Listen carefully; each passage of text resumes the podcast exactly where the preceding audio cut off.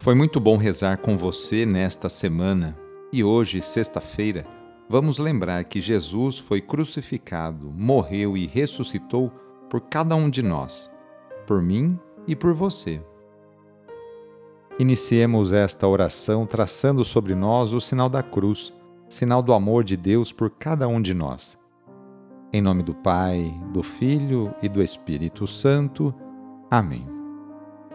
Senhor nosso Deus, nosso Pai, nós cremos em vós, nós esperamos em vós, nós vos amamos, nós vos agradecemos este dia e vos damos graças porque estamos com vida. Oferecemos este dia ao Senhor com todas as nossas alegrias e sofrimentos, com todos os nossos trabalhos e divertimentos. Guardai-nos do pecado e fazei de nós instrumentos de vossa paz e do vosso amor Ajudai-nos a observar vossos santos mandamentos. Amém. Sexta-feira, dia 9 de fevereiro. O trecho do evangelho de hoje é escrito por Marcos, capítulo 7, versículos de 31 a 37. Anúncio do evangelho de Jesus Cristo, segundo Marcos. Naquele tempo, Jesus saiu de novo da região de Tiro Passou por Sidônia e continuou até o mar da Galileia, atravessando a região da Decápole. Trouxeram então um homem surdo que falava com dificuldade e pediram que Jesus lhe impusesse a mão. Jesus afastou-se com o homem para fora da multidão. Em seguida colocou os dedos nos seus ouvidos, cuspiu e com a saliva tocou a língua dele Olhando para o céu, suspirou e disse: Efatá, que quer dizer: abre-te. Imediatamente seus ouvidos se abriram, sua língua se soltou e ele começou a falar sem dificuldade. Jesus recomendou com insistência que não contassem a ninguém. Mas quanto mais ele recomendava, mais eles divulgavam. Muito impressionados, diziam: ele tem feito bem todas as coisas. Aos surdos faz ouvir, e aos mudos falar. Palavra da Salvação. Na linguagem dos profetas, surdez e cegueira simbolizam incompreensão e resistência à mensagem de Deus Neste episódio, a surdez pode significar o obstáculo que impede os discípulos de compreender os ensinamentos de Jesus. O falar com dificuldade é impedimento ou limitação para anunciar a palavra de Deus.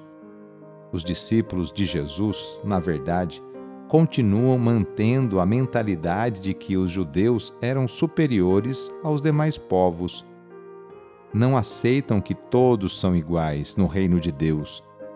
Além disso, a cena vem carregada de simbolismo batismal.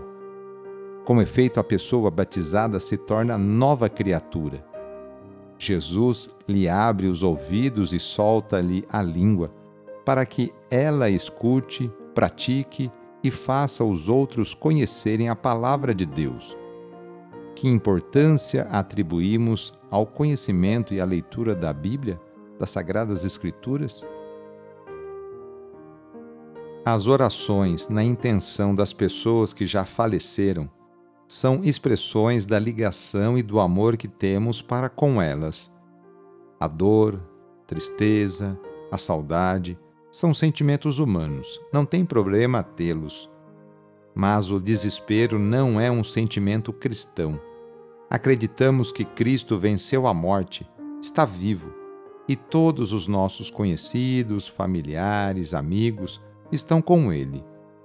Através das nossas preces, gostaríamos de ajudá-los no momento da morte a se decidirem por Deus. É um sinal do amor e da nossa solidariedade para com eles. Para o amor, a morte não é um limite Vamos pedir assim a Deus por todas as pessoas que faleceram. Lembre agora de seus amigos, familiares, conhecidos que faleceram e estão junto de Deus. E rezemos. Nas vossas mãos, Pai de misericórdia, entregamos a alma de nossos amigos, familiares e conhecidos, na firme esperança de que eles ressurgirão com Cristo no último dia, como todos os que no Cristo adormeceram.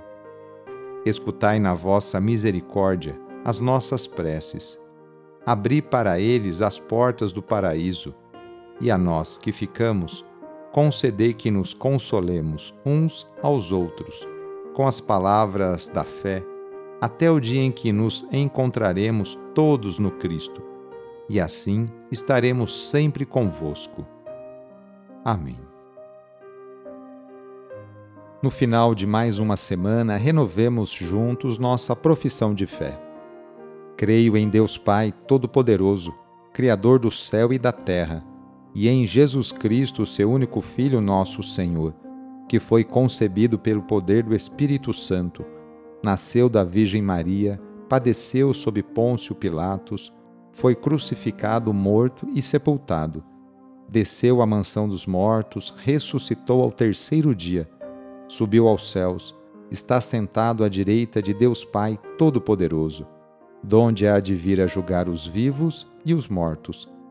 Creio no Espírito Santo, na Santa Igreja Católica na comunhão dos santos, na remissão dos pecados, na ressurreição da carne, na vida eterna. Amém. A nossa proteção está no nome do Senhor, que fez o céu e a terra. O Senhor esteja convosco, Ele está no meio de nós. Desça sobre você, sobre a sua família, sobre o seu trabalho e intenções a bênção do Deus Todo-Poderoso. Pai, Filho e Espírito Santo. Amém. Sagrado coração de Jesus, fazei o meu coração semelhante ao vosso. Deus, na sua bondade infinita, criou o ser humano, homem e mulher, e deu aos que creem em seu Filho Jesus Cristo, ressuscitado dos mortos, a esperança da ressurreição. Dê também a você hoje toda a consolação e bênção Sou o padre Edmilson Moraes, salesiano de Dom Bosco, e moro atualmente no Oratório, no Vale do Paraíba, aqui no estado de São Paulo.